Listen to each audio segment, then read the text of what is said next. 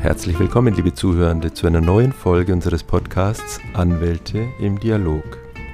Mein Name ist Heribert Hertinger, ich bin Kommunikationswissenschaftler und ich interessiere mich für die Lebensläufe und Karrierewege erfolgreicher Rechtsanwälte.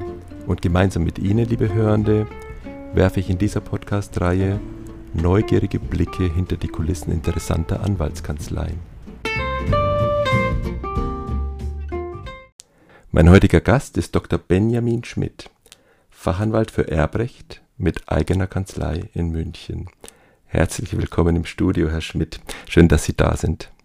Herzlichen Dank Ihnen, Herr Professor Hertinger, dass ich dabei sein darf bei Ihrer Podcast-Reihe. Herr Dr. Schmidt, Sie haben aus meiner Sicht einen doch recht beeindruckenden Ausbildungsweg hinter sich und darauf möchte ich gerne später nochmal zu sprechen kommen. Aber zunächst einmal möchte ich Sie fragen, wie es kommt, dass sie sich für ein rechtswissenschaftliches Studium entschieden haben. Da gibt es ja oft eine konkrete Familienvorgeschichte, manchmal sind es persönliche Vorbilder, die man hat, und oft ist es einfach auch eine Neigung, die ganz unterschiedliche Gründe und Facetten haben kann. Wie war das denn bei Ihnen? Ja, also bei mir war es eigentlich familiär bedingt im umgekehrten Sinne. Meine Eltern, mein Bruder, mein Onkel, die sind alle im medizinischen Bereich tätig und für mich war daher eigentlich umgekehrt klar, dass ich nicht in diesen Bereich ähm, gehen möchte, sondern dass ich was anderes mache. Und äh, wie ich dann konkret zur Juristerei gekommen bin, muss ich sagen, das war einfach das persönliche Interesse. Wo das herkommt, ähm, ein gutes Streitgespräch habe ich noch nie gescheut. Ich habe immer schon gerne ähm, versucht, mit meinen Argumenten andere zu überzeugen. Vielleicht war das die Ursache. Also könnte ich mir vorstellen. Genau wissen tue ich es natürlich nicht. Die Streitbarkeit des Anwalts.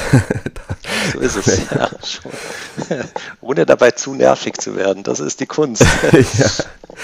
Kommen wir zu den Stationen Ihres Ausbildungswegs. Was haben Sie denn während Ihres Studiums schon gemacht? Ich denke da an das Referendariat, das ja mittendrin stattfindet.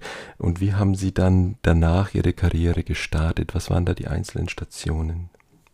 Ja, studiert habe ich in München und bin auch fürs Referendariat in München geblieben. Man hat dort am Ende des Referendariats die Möglichkeit, eine sogenannte Auslandsstation zu machen. Das bedeutet, nach dem schriftlichen Examen entscheiden sich dann viele ähm, für drei Monate ins Ausland zu gehen. Und das habe ich auch getan. Ich habe damals Schottland für mich, wie soll ich sagen, entdeckt. Es war das Interesse da. Ich bin selbst auch ein großer Whisky-Fan und äh, meine Frau, ähm, wir kannten uns damals schon, wir kennen uns äh, schon seit äh, Schulzeiten. Die war auch damit einverstanden, beziehungsweise hatte selbst ein großes Interesse daran und dann haben wir da diese Zeit der sogenannten Auslands- oder Wahlstation in Edinburgh verbracht. Und danach kam dann eben die Rückkehr zum mündlichen Examen, danach dann die äh, Jobsuche in, in, einem Bereich, der einen interessiert und ähm, bei mir parallel auch die Promotion.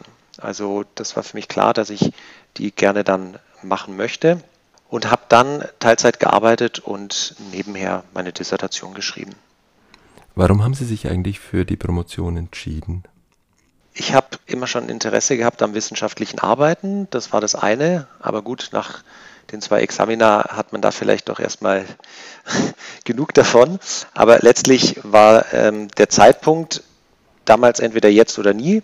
Und warum ich die Promotion für wichtig halte, weil ich glaube, dass man eine bessere Wahrnehmung hat. Und das ist auch die Erfahrung, ähm, die ich teile nach vielen Jahren. Ich glaube, es gibt gerade im Bereich des Erbrechts auch viel klassisches ähm, Klientel, viele klassische Mandanten, konservative Mandanten.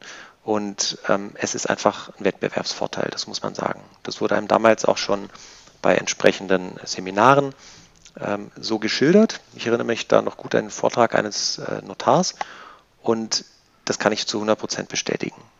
Das war also sozusagen eine Kombination aus Interesse am wissenschaftlichen Arbeiten und aus dem Vorteil, den man sich davon verspricht hm. in der Außendarstellung.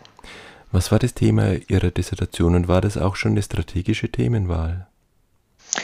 Damals habe ich mich noch sehr fürs Gesellschaftsrecht interessiert. Das ist durchs Studium und durchs Referendariat gekommen. Und hatte damals auch noch den Vorsatz, dass ich eigentlich gerne in diesem Bereich tätig sein möchte. Habe ähm, die GmbH nach der Revision des Obligationenrechts als Thema gewählt, das heißt die Schweizerische GmbH. Das kommt sicherlich durch meine Herkunft ähm, aus Konstanz am Bodensee und die unmittelbare Nähe zur Schweiz.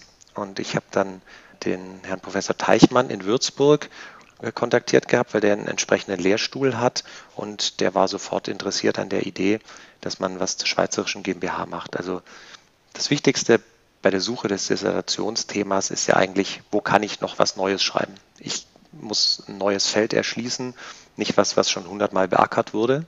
Und da kam das hier eigentlich mit meinem Interesse gut zusammen.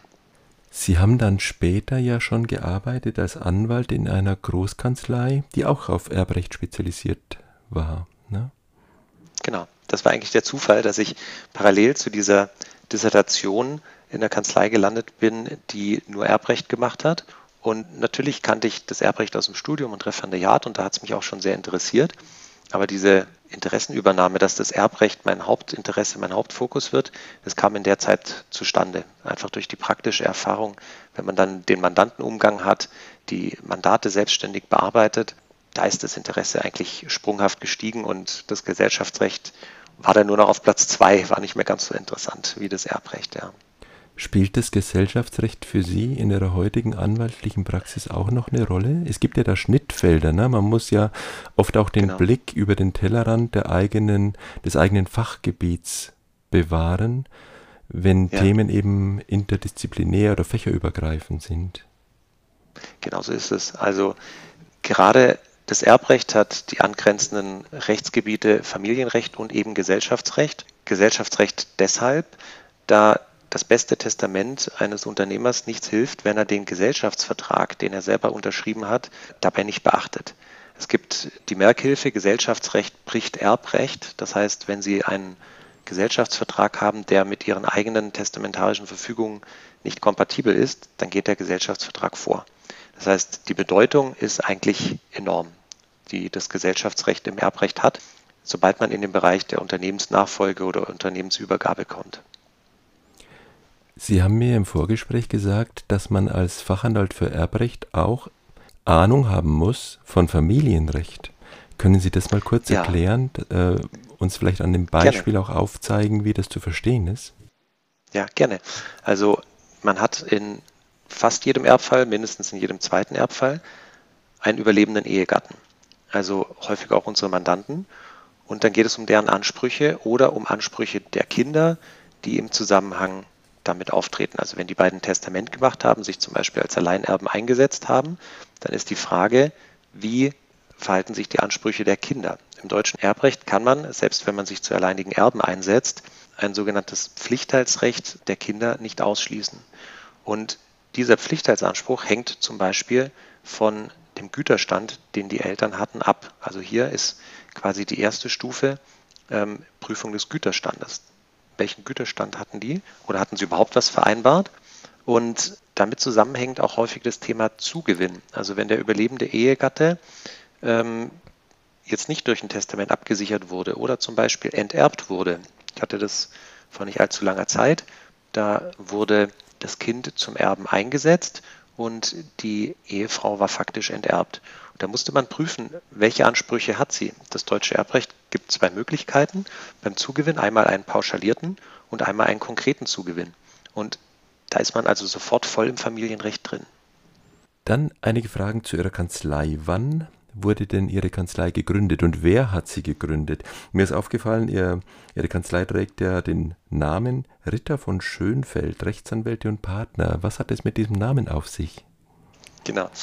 Der Name ist der Nachname unseres Kanzleikollegen und Freundes Johannes Ritter von Schönfeld. Und wir kennen uns, also wir bedeutet er, meine Frau und ich, schon seit Studienzeiten. Und gegründet hatte er die Kanzlei bereits 2008, damals allerdings noch als Einzelkanzlei und ohne konkreten bzw. ausschließlichen Fokus auf das Erbrecht.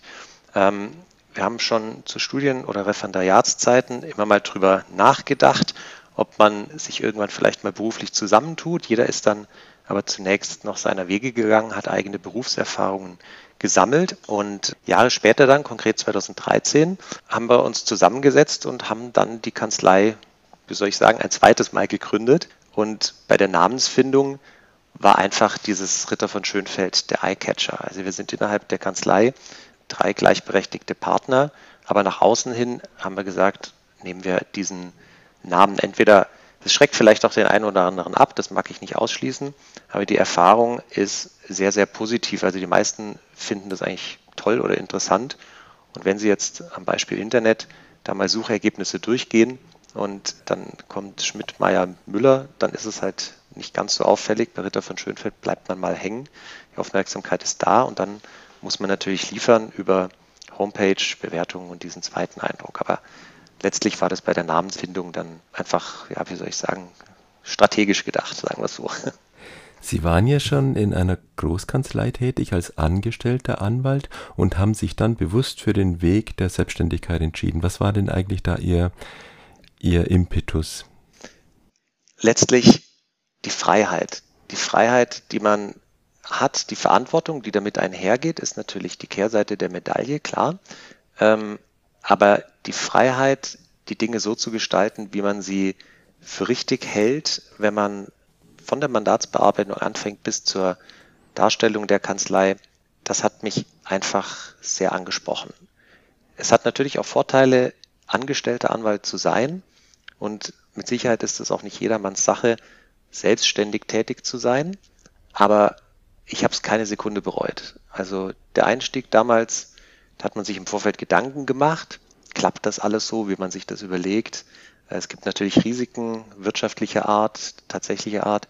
Ähm, und ich bereue es, wie gesagt, keine Sekunde. Ich bin nach wie vor sehr, sehr glücklich damit. Sie haben sich also ganz bewusst auf das Erbrecht spezialisiert, in der gesamten Kanzlei eine spitze Positionierung gewissermaßen.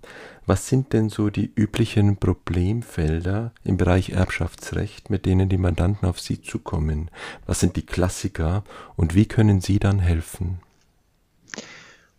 Die Klassiker sind sicherlich im Vorfeld, also wenn noch niemand gestorben ist, die Frage der Testamentsgestaltung. Wenn der Erbfall schon eingetreten ist, dann sind es die Themen Erbengemeinschaft, also eine Mehrheit von Erben und das Thema Pflichtteil. Also wenn, ähm, so wie ich es vorhin schon mal angedeutet habe, ein Kind zum Beispiel enterbt ist und sagt, naja, eine Mindestteilhabe am Nachlass habe ich ja von Gesetzes wegen, das beanspruche ich jetzt.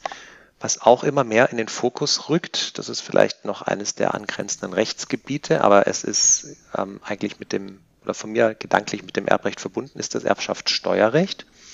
Stichwort zum Beispiel Familienheim oder die vorhin schon mal kurz angedeutete Unternehmensübergabe. Da sind natürlich erbschaftssteuerliche Fragen ganz zentral. Wenn man Testament hört, dann denkt man ja oft unwillkürlich an den Notar. Wann geht man denn zum Fachanwalt für Erbrecht und wann geht man zum Notar? Also im Bereich der Testamentsgestaltung gibt es diese zwei gleichwertigen Formen, notariell beurkundet oder handschriftlich geschrieben. Ähm, ich sehe das im Hinblick auf das Notariatsfeld oder dessen Tätigkeit als Notar oder Notarin ähm, mehr als Zusammenarbeit. Also gerade im Bereich der lebzeitigen Übergabe, wenn Sie eine Immobilie haben, geht es nicht ohne Notar. Wenn man sich allerdings auch anschaut, was macht der Notar?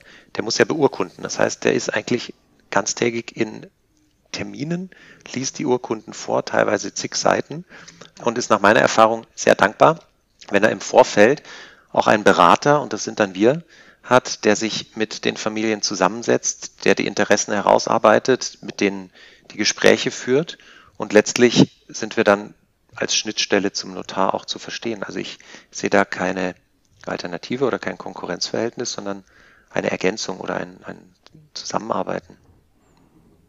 Sie haben dann vielleicht sogar spezielle Notare, mit denen Sie auch zusammenarbeiten. So kann man das so sehen? Im Lauf der Zeit lernt man viele Notare kennen und hat natürlich dann auch seine Notare, wo man weiß, da stimmt alles von dem persönlichen Umgang bis hin zum Inhalt der Urkunde. Natürlich soll das Fachliche und die Urkunde im Fokus stehen, aber wenn Sie dann oftmals Mandanten haben, die vom Notar links liegen gelassen werden. Sowas gibt es auch, habe ich alles erlebt. Ich habe den Notar da Gott sei Dank nicht selbst ausgesucht, wusste dann aber auch umgekehrt, zu dem gehe ich nie wieder. Es muss halt einfach alles stimmen, ja. Also man hat dann seinen Erfahrungsschatz an Notaren im Positiven wie im Negativen. Sie haben ja, habe ich herausgehört, als Kanzlei zum einen Privatpersonen als Mandanten, aber zum anderen eben auch Unternehmen. Gibt es denn da zwischen Ihnen dreien eine Arbeitsteilung oder eine Kompetenzverteilung gewissermaßen?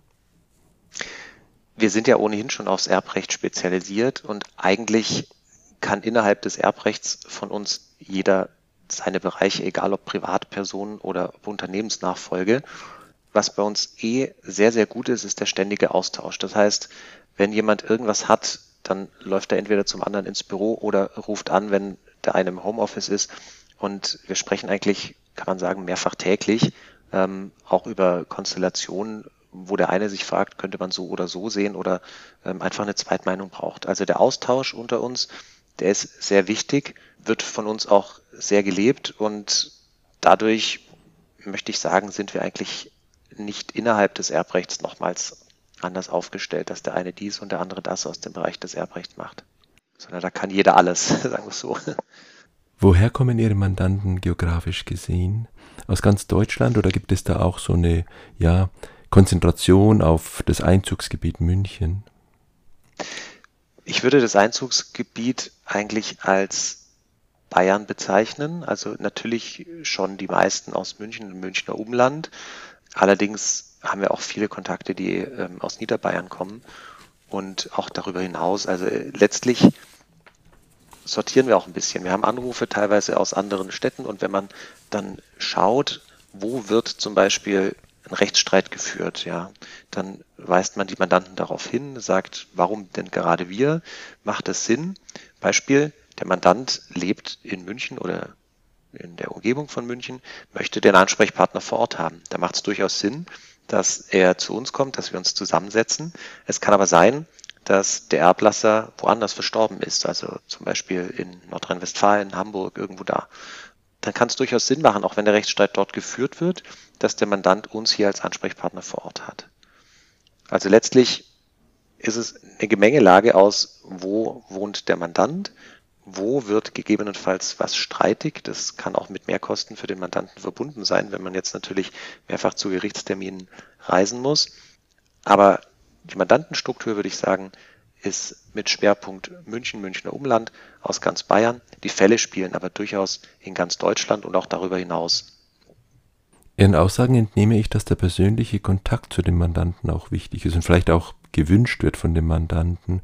Kann man sich das dann so vorstellen, dass viele eben auch in ihre Kanzlei kommen? Ich frage das auch deshalb, weil andere Anwälte, ein Verkehrsanwalt zum Beispiel, mir gesagt hat, dass das meiste doch über Videokonferenz, Telefon und E-Mail abläuft.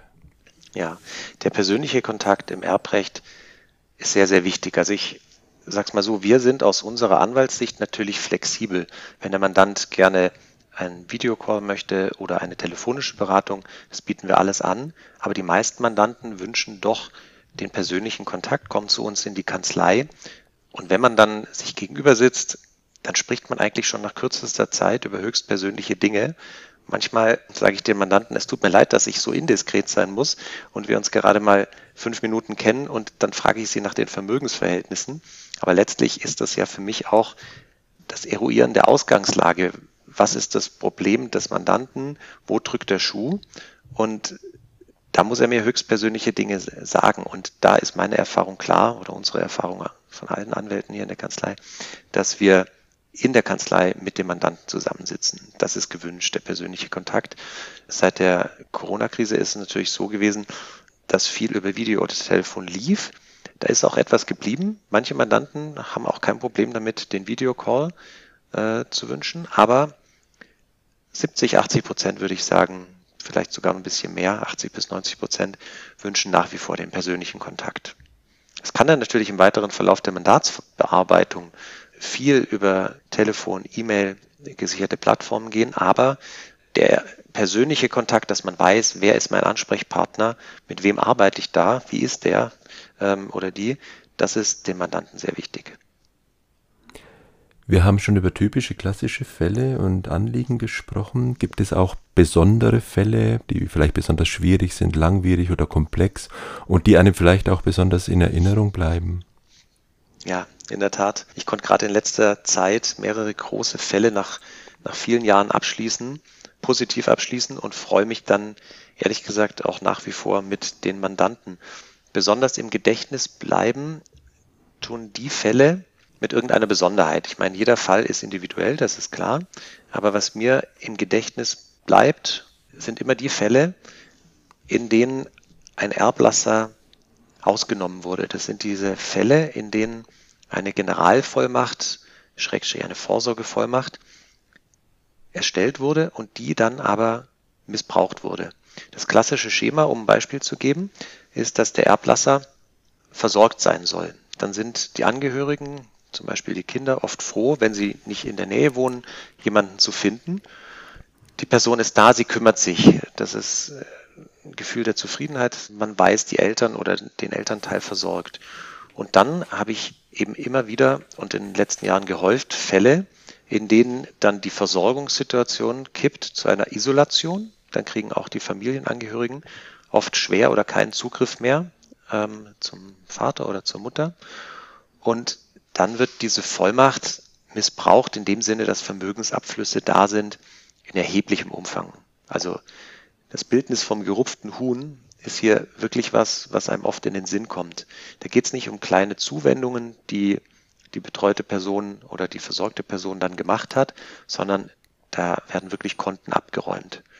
Und am Ende stirbt der Erblasser dann oft quasi vereinsamt und fast mittellos. Und diese Fälle ähm, die bleiben einem oder bleiben mir besonders im Gedächtnis. Wenn es darum geht, einen Nachlass zu regeln, wann sollte man sich da an einen Anwalt für Erbrecht wenden? Ist es etwas, was man vielleicht sogar grundsätzlich tun sollte, einfach nachfragen, um Probleme schon mal präventiv zu vermeiden? Oder macht man das wirklich nur, wenn es irgendwie komplexer wird, wenn der Notarbesuch auch nicht mehr ausreicht? Ich empfehle, wenn jemand auch nur die Überlegung hat, könnte ich da irgendwann ein Problem haben oder er möchte die Dinge geregelt haben, dass man eine Erstberatung in Anspruch nimmt. Dann kann man die Situation klären, dann kann man sehen, ist konkreter Bedarf da, ja oder nein. Nicht jeder Volljährige braucht ein Testament, aber ab einem gewissen Vermögen macht es durchaus Sinn, die Dinge zu regeln. Wenn Sie jetzt zum Beispiel äh, eine alleinstehende Person haben, sie haben nur ein Kind und sie wünschen, dass all ihr Vermögen dieses Kind bekommen wird, ähm, dann braucht es kein Testament zwingend. Dann reicht auch die gesetzliche Erbfolge, wenn sonst noch keine Verwandten mehr da sind. Aber das ist halt eher der Ausnahmefall. Also die Frage, brauche ich ein Testament, brauche ich eine Regelung, die empfehle ich dann zu klären, wenn man denkt, da könnte etwas im Argen sein. Oftmals gibt es auch Fälle, die hätte man im Vorfeld leicht klären können, sie wurden aber nicht geklärt und dann ist das Problem hinterher umso größer. Deswegen empfehle ich, dass man in dem Fall, dass man sich mit dem Gedanken trägt, was passiert irgendwann am Tag X, einfach mal informiert und dann sieht, besteht Bedarf, ja oder nein. Blicken wir nochmal gemeinsam zurück in die Zeit der Kanzleigründung. Sie haben ja schon angedeutet, das ist eine Entscheidung gewesen. Man hat aber natürlich auch gewisse Risiken, die man abwägen muss. Sie mussten die Kanzlei, die es ja vorher schon gab, vielleicht auch mal neu positionieren, in gewisser Weise auch nochmal neu erfinden. Wie war das in dieser Zeit der Gründung und des Aufbaus? Es ist ja, ja, man hat da ja Schwierigkeiten, man hat vielleicht sogar Sorgen, die einen wach halten. Wie kann ich mich etablieren? Wie war da dieser Weg und wie waren die Schwierigkeiten und wie haben Sie die Schwierigkeiten gelöst? Also tatsächlich waren die Schwierigkeiten oder Bedenken in der Anfangsphase, also bevor wir dann 2013 mit der ausschließlichen Spezialisierung im Erbrecht an den Start gegangen sind, da. Also die Grundsatzfrage, spezialisieren wir uns, ja oder nein, die war eigentlich sehr schnell da und das Erbrecht war bei uns der gemeinsame Nenner. Also diesen Fokus hatten wir recht schnell gebildet dann war aber natürlich die Frage, gibt es vielleicht einen Bauchklatscher, wenn sich jemand hier nur aufs Erbrecht spezialisiert? Da kommen ja auch andere Mandatsanfragen, die lehnt man dann ab. Kann das gut gehen? Wird es gut gehen? Und aus der Retrospektive bin ich eigentlich sehr glücklich und froh, dass wir diesen Schritt gemacht haben. Also die Ängste waren in dem Sinne da, dass man sich gefragt hat, wird das gut gehen? Aber wir konnten eigentlich seit der Gründung jedes Jahr immer nur ähm, positive Entwicklungen verzeichnen. Also das ist gut gegangen. Wir hatten keine Krise zwischendurch. Das äh, weiß ich sehr zu schätzen. Da sind wir alle auch sehr dankbar dafür. Ähm, aber tatsächlich kann man sagen, diese Spezialisierung, bei der man sich am Anfang zunächst die Frage gestellt hat, ist das sinnvoll oder ist das nicht, das ist aus meiner Sicht sogar unerlässlich gewesen. Also ich glaube, wenn wir das anders gemacht hätten, wäre es deutlich schwieriger geworden. Nochmal zum Thema Kanzlei-Marketing. Welche Rolle spielt für Sie die Mund-zu-Mund-Propaganda, Thema Empfehlungsmarketing? Reichen Empfehlungen auf diesem persönlichen Wege heute noch aus? Aus meiner Sicht ist die Mundpropaganda das wichtigste Tool, Akquise-Tool zur Mandantengewinnung, gerade im Bereich des Erbrechts. So wie ich es vorhin sagte, Erbrecht ist Vertrauenssache. Wenn einer schon mal bei einer Erbrechtskanzlei war, dort positive Erfahrungen gemacht hat und dann mit Freunden darüber spricht, dann ist das eigentlich die beste Empfehlung. Natürlich darf man sich nicht drauf zurückziehen und sagen, alles andere spielt keine Rolle mehr. Natürlich ist das Internet sehr wichtig, wenn man jemanden sucht mit den einschlägigen Schlagworten und sieht dann positive Erfahrungsberichte, dann ist das ganz wichtig, ja. Also ich würde sagen, das ist dicht dahinter, aber die persönliche Empfehlung ist eigentlich mit das Wichtigste, weil Erbrecht Vertrauenssache ist. Und Empfehlungen persönlicher Art einfach äh, hier den, den, den besten Eindruck wiedergeben, ja. Sie haben ja angedeutet, dass Ihre Entscheidung für die Promotion auch eine strategische Komponente hatte. Jetzt sind Sie drei promovierte Fachanwälte unter einem Dach. Ähm, welche Rolle spielt denn diese wissenschaftliche Qualifikation? Spüren Sie da auch wirklich konkret so etwas wie einen Wettbewerbsvorteil oder ein größeres Vertrauen, als man das normalerweise vielleicht erwarten würde? Ja, also ich würde schon sagen, ähm, dass man durch die Promotion ein gewisses Vorschussvertrauen der Mandanten bekommt, dass man nicht nur im praktischen Bereich gut ist, sondern dass man tatsächlich halt auch den wissenschaftlichen Punkt hat, dass man diese Kombination hat. Und ähm, das kann ich bestätigen. Das sagen sogar manche Mandanten explizit, so wie Sie es gerade auch gesagt haben. Wir haben uns auf Ihrer Homepage umgesehen und Sie sind ja alle drei promoviert, alle drei Fachanwälte. Also da kommt die Assoziation mit ähm, erhöhter Kompetenz definitiv zutage. Welche Marketingmaßnahmen ergreifen Sie konkret? Vielleicht auch auf welchen digitalen Wegen sind Sie, sind Sie aktiv über die reine Webseite jetzt mal hinaus? Und haben Sie in dieser Richtung noch konkrete Pläne für die Zukunft? Wollen Sie weiter wachsen? Wie sieht es bei Ihnen aus? Was sind Ihre Visionen? Um es mal aufzufächern, also wachsen wollen wir langfristig schon natürlich, wobei wir uns diesen Status als Boutique-Kanzlei in Anführungszeichen oder wie man es neudeutsch nennt, auf jeden Fall erhalten möchten, weil dieser persönliche Kontakt, Erbrecht ist Vertrauenssache, da wiederhole ich mich, aber ähm, der kann verloren gehen, wenn man zu sehr wächst. Das heißt, wir wollen wachsen, aber nicht im Sinne einer Großkanzlei wahrgenommen werden. Das wäre mit dem Erbrecht aus meiner Sicht nicht vereinbar, dass man zu sehr wächst, zu groß wird, wenn man diese reine Spezialisierung beibehält. Viele Großkanzleien, die haben dann natürlich noch andere Bereiche und da ist ein Bereich das Erbrecht. Ähm, aber da wollen wir gesund wachsen, sagen wir es so, organisch gesund wachsen, ähm, nicht zu groß werden.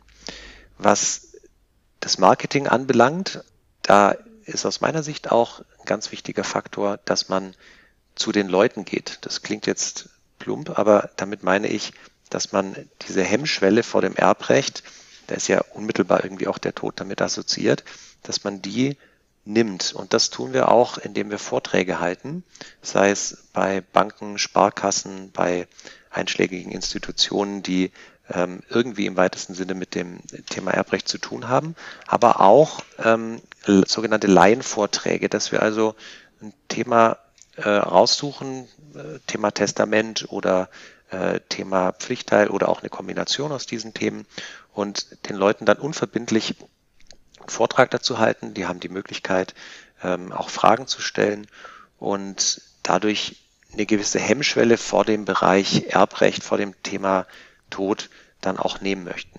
Ähm, das kann man digital nur in ganz beschränktem Umfang. Man kann natürlich ähm, einen Blog oder ähnliches führen und kann dann dort Themen abhandeln, aber das ist immer nur so ein bisschen Informationsgabe, damit der Mandant was weiß und vielleicht ein Problembewusstsein entwickelt. Ähm, ich glaube, es wird im Erbrecht unerlässlich sein, dass man den persönlichen Kontakt in verschiedenen Formen hält. Ähm, was jetzt die Marketingmaßnahmen anbelangt, die Klassiker mit SEO und ähm, Google AdWords und was da alles gibt, das ist aus meiner Sicht die Pflicht. Die Kür ist allerdings eher der persönliche Kontakt. Ich verstehe. Was würden Sie jungen Anwälten empfehlen, die heute ganz neu anfangen? Kann man sich heute als Anfänger, als Einsteiger noch erfolgreich etablieren in der Kanzleilandschaft?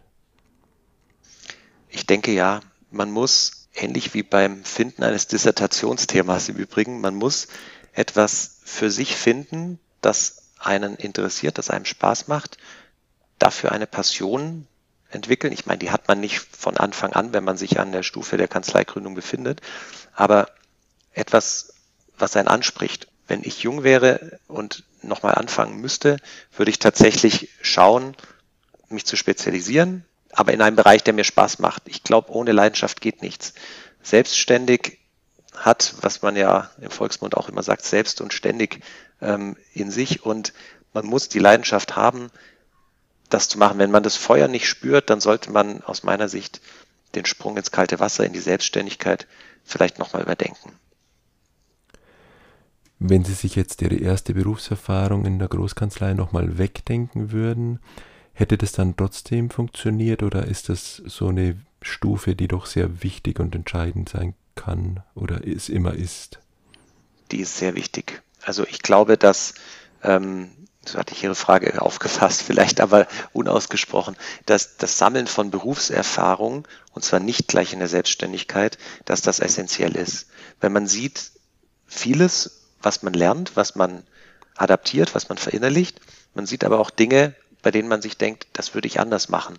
Und dieser Lerneffekt aus positivem wie aus negativem, der gibt einem Erfahrung. Und diese Erfahrung sollte man definitiv haben, bevor man dann äh, den Sprung ins kalte Wasser wagt oder selbstständig tätig ist. Das würde ich auf jeden Fall für ganz, ganz wichtig erachten. Würden Sie sagen im Nachhinein, dass Sie sich als angestellter Anwalt auch schon mal einen Namen gemacht haben, der Ihnen dann später auch weitergeholfen hat? Das kann durchaus sein. Das muss ich ehrlich sagen, möchte ich mir jetzt nicht anmaßen zu behaupten. Aber wenn man im Erbrecht tätig ist, dann hat man natürlich immer wieder die gleichen Kollegen in verschiedenen Verfahren und im Lauf der Jahre kennt man sich dann und weiß den anderen auch einzuschätzen. Ob das jetzt positiv war, was andere über mich berichten oder nicht, das mag ich denen überlassen. Aber ähm, letztlich, es führt sich auch hier wieder auf die Spezialisierung zurück. Wenn man das konsequent verfolgt, dann ist es eine Mischung aus ähm, Entwicklung, aus Besserwerden und dadurch macht man sich einen Namen. Also ich muss sagen, aus heutiger Sicht kriegt man es natürlich mit. Man freut sich darüber, über diese positive Rückmeldung ähm, von Mandanten, von Kollegen, von Notaren und so weiter. Ähm, aber das kommt ja nicht von heute auf morgen. Also ich glaube, diese Angestellten-Tätigkeit, die ist der Grundstein und dann im Lauf der Jahre kommen quasi die Meriten dazu, die man dann bekommt. Zu guter Letzt die Pflichtfrage, die ich allen meinen Interviewpartnern stelle. Was macht Ihre Kanzlei besonders? Eine gute Frage. Ähm, ich möchte sagen, es ist die Individualität, dass der Mandant nicht in der Masse verloren geht.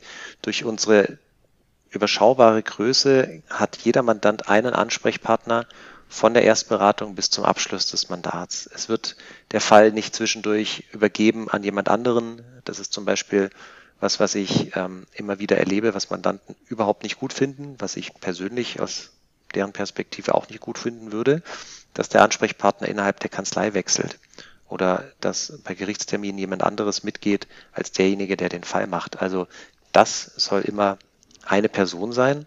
Ähm, und das ist bei uns gegeben. Das sehe ich als Vorteil, dass wir durch diese hohe Spezialisierung und die Individualität jedes Ansprechpartners dem Mandanten die Sicherheit geben. Die Mandanten sind ja oft verunsichert in diesen Situationen und die muss man, damit muss man umgehen und muss ihnen diese Unsicherheit nehmen und in was Positives formen. Und was ich auch noch als Vorteil sehe, dass wir uns ständig austauschen. Also das Mehr-Augen-Prinzip, dass man komplexe Dinge besprechen kann, dass man da nicht irgendwo äh, sich verirrt, sage ich mal. Also ich meine, jeder gibt sein Bestes, aber dass man durch diesen Austausch untereinander, den wir wie gesagt eigentlich mehrfach täglich pflegen, sei es bei der Mittagspause, sei es durch ähm, Rübergehen ins Büro oder, oder äh, telefonisch, dass dadurch der Mandant auch einen echten Mehrwert hat, dass er quasi drei Meinungen statt nur einer hat und dadurch ähm, eine hohe fachliche Qualität. Der Blick von außen innerhalb der Kanzlei, das ist ein guter Gedanke. Herr Dr. Schmidt, ich danke Ihnen sehr herzlich für das Gespräch. Vielen Dank, Herr Professor Hertinger, dass ich mit Ihnen hier über diese Themen sprechen durfte.